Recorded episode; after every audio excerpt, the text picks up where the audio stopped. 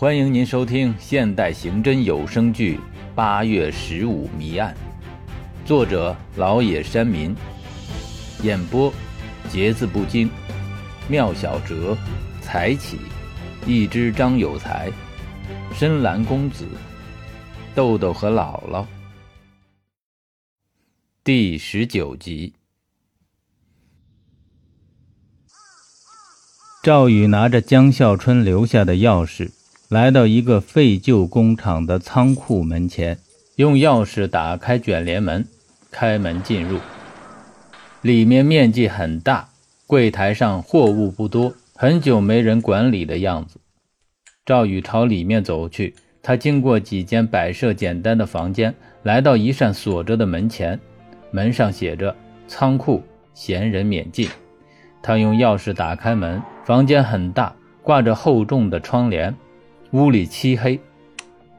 赵宇打开灯，映入眼帘的一切令他骤然失色。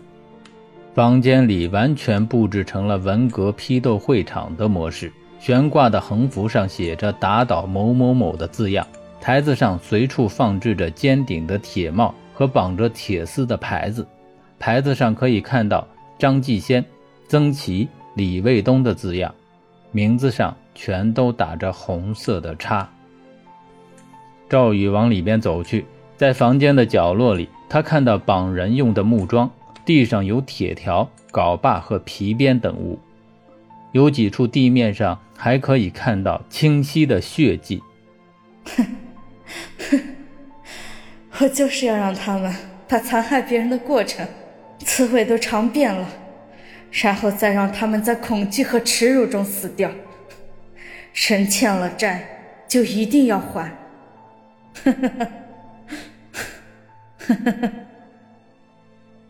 赵宇看着眼前的一切，目光复杂沉重，他的泪无声的流了出来。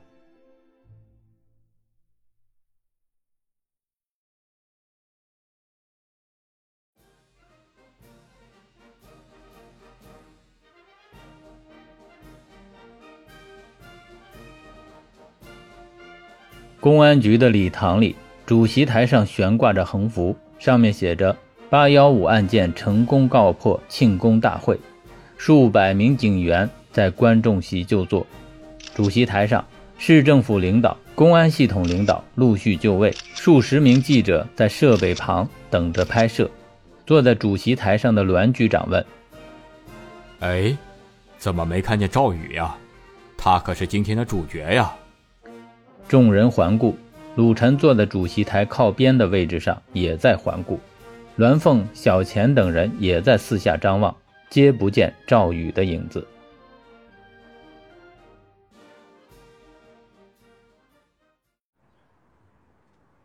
礼堂外面，一名保安指着和多辆警车并排停着的一辆旧出租车喊：“哎，这是谁的车？谁的车？”我的车怎么了？开走，开走！出租车怎么停这儿啊？会不会开玩笑啊你？开走！你喊啥啊你？这个案子我参加了。哎，我刚说的话你听不见是不是？你会不会开玩笑啊？马上把车开走！没开玩笑，我在等赵队，他还没来呢。两个人继续争执，又有数辆车驶入停车场。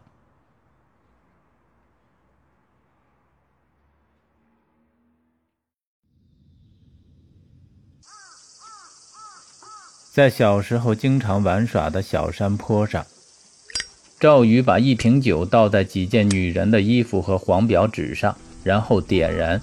他看着冉冉升起的火苗，泪流满面。这时响起一声爆炸声，赵宇抬头看去，北方制药厂的方向升腾起浓浓的烟尘，厂区里几座破败的楼房依次被爆破拆除。